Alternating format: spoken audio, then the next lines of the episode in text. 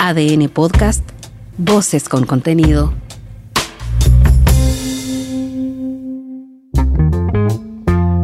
Hola, soy Mauricio Hoffman y este es Punto Aparte, un espacio de análisis sobre las noticias en las que vale la pena detenerse y dar una segunda mirada.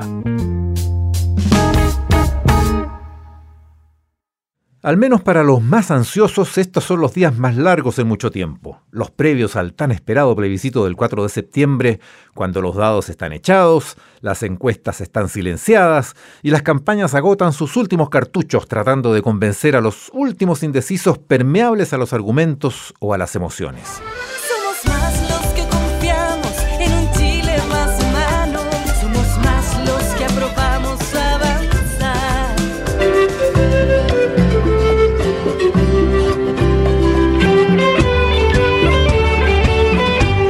Últimos escasos indecisos permeables, habría que decir, porque como en pocas elecciones, según los expertos, en esta oportunidad la mayor parte de los electores habría tomado ya su decisión hace meses, y poca mella habrían hecho en sus posiciones la propaganda y la marcha de la política en este periodo.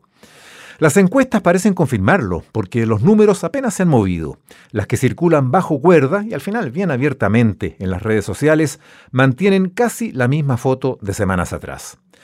Tanto es así que más allá de las campañas sucias, los incidentes violentos en la calle, las fake news, las fake denuncias de fake news, que también las ha habido, los actos pseudoartísticos que parecen diseñados por el enemigo, así como también más allá de los esfuerzos auténticos por convencer, por persuadir con argumentos de verdad, nos encontramos con unos escenarios más o menos previsibles de triunfo del rechazo, de negociaciones en la trastienda política que no han dejado de avanzar en las últimas semanas y de acomodos del discurso a todo lo anterior.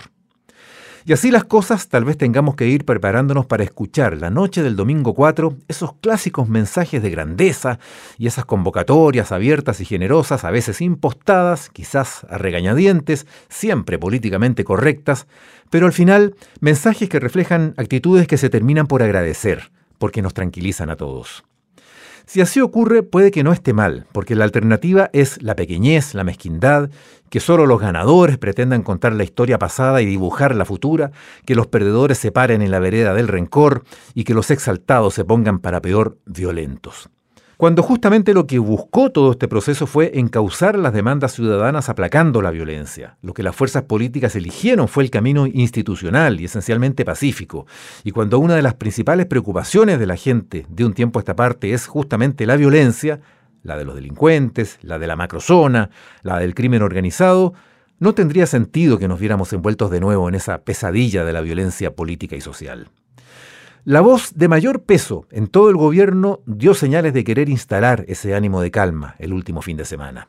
Hablamos del ministro de Hacienda, Mario Marcel, que llamó con todas sus letras a la tranquilidad, al sostener que nada puede poner en duda la implementación del programa de gobierno, sea cual sea el resultado del plebiscito de salida.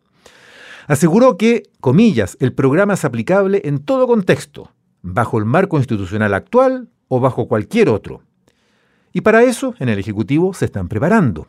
Si llegara a ganar el apruebo, se van a recoger las propuestas de ajuste al nuevo texto. Y si triunfa el rechazo, dijo, hay que hacer lo posible por reducir las fuentes de incertidumbre. La responsabilidad del Estado entonces no se diluye, en palabras de Marcel. El ministro de Hacienda vino a confirmar, sin decirlo o diciéndolo a medias, que para materializar grandes reformas se necesita mucho más que una nueva constitución, voluntad de gobierno, políticas públicas, financiamiento y votos en el Congreso. Lo confirmó recordando simplemente los hechos. El primero, ya está en trámite, la ambiciosa reforma tributaria que él mismo presentó al legislativo. Con ella se busca tener ese financiamiento indispensable para enfrentar el costo del programa. Los proyectos empezaron a presentarse antes del plebiscito, mucho antes de que llegue a estar en régimen la nueva constitución, si fuera aprobada, e independientemente de ese proceso. Hemos llegado finalmente, después de, eh, después de unos meses de arduo trabajo, a presentar esta, eh, estas propuestas para, la, para una reforma tributaria Tal cual, porque la reforma tributaria se está discutiendo bajo la constitución vigente y en una de esas va a avanzar y se va a perfeccionar en el camino bajo esta misma constitución. Y bajo ella también el Ejecutivo podría llegar a tener financiamiento por más de 4% del Producto Interno Bruto en cuatro años más. O sea, bajo la constitución actual, un gobierno como el actual podría solventar su ambicioso programa social. La reforma tributaria sería así el primer hecho que demuestra, si seguimos al jefe del equipo económico, que el programa de gobierno es materializable independientemente de los derroteros que siga el proceso constitucional marcó así una diferencia con cosas que han dicho los ministros del equipo político, que han condicionado el cumplimiento del programa al resultado en el plebiscito. Marcel parece decirnos que esas afirmaciones parecen tener más que ver con deseos y aspiraciones que con las tareas que el gobierno tiene. Al menos él reivindica para sí mismo esas tareas en todo lo que le competen. Y enumera otros hechos. El impulso, por ejemplo, que el Ejecutivo está dando a la reducción de la jornada laboral a 40 horas una iniciativa parlamentaria que ahora tiene incluso los acuerdos de empresarios y trabajadores para avanzar. Se presentó hace años, bajo la actual constitución, claro, y está dando pasos importantes dentro del marco institucional actual. Otro caso más, la reforma previsional, que en su diseño avanzó casi todo lo que tenía que avanzar en estos meses, también con diálogos sociales, sin sujetarse a lo que votemos todos el próximo domingo. Este gran proyecto se iba a anunciar al menos en sus lineamientos centrales antes del plebiscito, pero el calendario pilló a los ministerios encargados y vamos a conocer el proyecto algo después, en unos días más. Lo importante aquí, más allá de la fecha en que se presente al final él o los proyectos, es que se trata de una reforma que cambia en buena medida las bases del sistema, porque establecería un pilar colectivo que se funda en otra filosofía en lo que se refiere a seguridad social. Los seis puntos de cotización adicional con cargo teóricamente al empleador irían todos a ese reparto intergeneracional que se traduce como un mejoramiento pronto a las pensiones de los actuales jubilados, además de un ahorro colectivo para las futuras pensiones de los que hoy están trabajando. Incluso buena parte de la operación de las actuales AFP pasaría a manos de un ente público, por ejemplo en lo que dice relación con recaudación de las cotizaciones y pago de las pensiones. O sea, estamos hablando de cambios estructurales, de un enfoque sistémico distinto y bajo la institucionalidad que hoy nos rige. Y ya que hablamos de grandes reformas a las pensiones, las que ya se han conseguido también se tramitaron y se legislaron bajo la constitución vigente. Ocurrió así a pesar de que esas reformas también introdujeron cambios de fondo. Mañana es un día histórico. Por eso, permítame compartir con ustedes una noticia que es motivo de orgullo para nuestra nación. Pasó en 2008, cuando la presidenta Bachelet, en su primera administración, le puso la firma a la gran reforma que introdujo el Pilar Solidario. O sea, metió con todo al Estado para pagar y aumentar las pensiones más bajas. Y pasó de nuevo este mismo año, cuando el presidente Piñera, en las semanas finales de su último mandato, también le puso la firma a la pensión garantizada universal. Otra vez, el Estado, con todo, financiando pensiones para el 90% de los mayores de 65, con cargo a los impuestos que pagan los que más tienen. ¿Qué prevaleció en esos dos casos? La voluntad política, el financiamiento que hubo que conseguir y se consiguió, y los votos en el Congreso. La Constitución no lo impidió. Cerremos el tema previsional con un contrapunto. Los controvertidos retiros de fondos de pensiones de 2021, que terminaron legislándose no solo a pesar de la actual constitución, sino literalmente modificándola. Aunque al gobierno del momento no le gustara, estuvieron los votos para sumar los tres quintos que se necesitaban y así se pasó por encima de la barrera que representaba la Carta Fundamental vigente. En este caso, la voluntad política corrió por cuenta de los parlamentarios, aunque las razones fueran electorales o electoreras. Anotemos al margen que reformas como esas y todas las demás ahora pueden hacerse con cuatro séptimos de los votos porque ese cambio se consiguió recién, en este mismo mes de agosto, y por eso tienen razón los que dicen que ahora por fin la constitución actual es más fácil de modificar que la nueva, porque en el mejor de los casos necesitaría esos mismos cuatro séptimos más un referéndum ciudadano. Lo de la voluntad política merece más atención porque es crucial a veces para cambiar incluso la dirección y los contenidos de la historia. La de nuestra democracia, por ejemplo. No podemos olvidar que con la voluntad política de quienes supieron ejercerla, este país logró uno de los procesos de verdad, justicia y reconciliación más profundos del mundo después de la dictadura. El imperio de la verdad es el fundamento de toda convivencia. Con el general Pinochet estando vivo, al mando del ejército, hubo igual comisión Rettig, porque el presidente Elwin tuvo esa voluntad contra viento y marea. Tuvimos también en los 90 la Corporación de Reparación para las Víctimas de Desaparición Forzada y Ejecución Política, y en la primera década de los 2000 la Comisión sobre Prisión Política y Tortura, conocida como la Comisión Valech. Es cierto que todavía hay casos abiertos y falta verdad y justicia, pero la voluntad política permitió sobrellevar gran parte de las adversidades que significaba la institucionalidad vigente, al punto que Chile puede mostrar dosis de justicia más altas que otras democracias del mundo, con decenas de criminales de lesa humanidad presos en la cárcel, algunos con condenas de varios siglos, algo que muy pocos países, si es que alguno más, puede contar.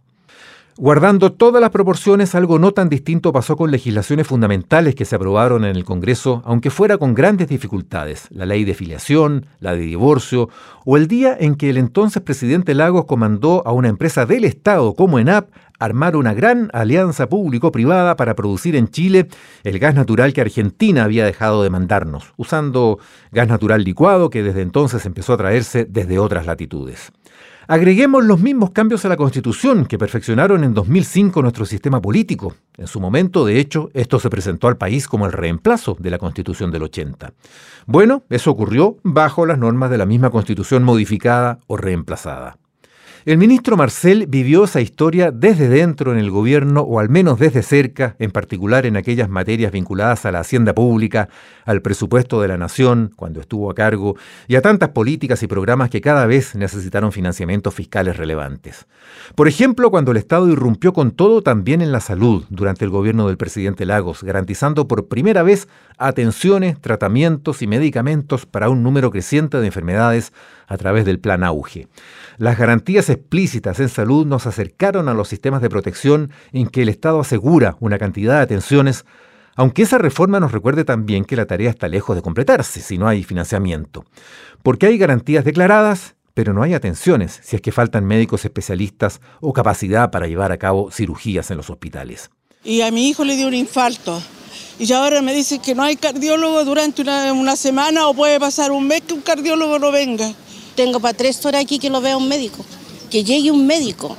Entonces no hay qué hacer. Llevamos muchos años siguiendo los debates internos en las coaliciones de los gobiernos de turno sobre la gran reforma que sigue esperando en el ámbito de la salud. La administración actual está diseñando finalmente, parece que ahora sí que sí, esa gran reforma para que nos sea presentada antes del final de este año.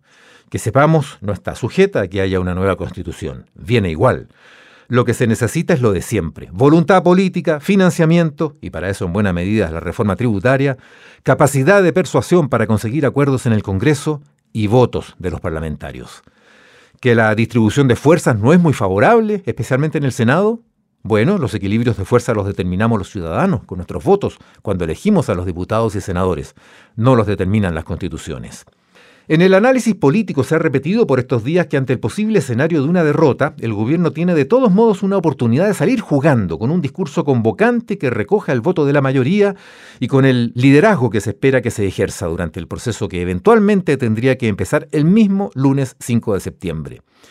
Pero en este mismo espacio hemos planteado también en semanas anteriores que hay una agenda de muchas urgencias que no puede quedar sujeta a los derroteros que tenga ese camino constitucional.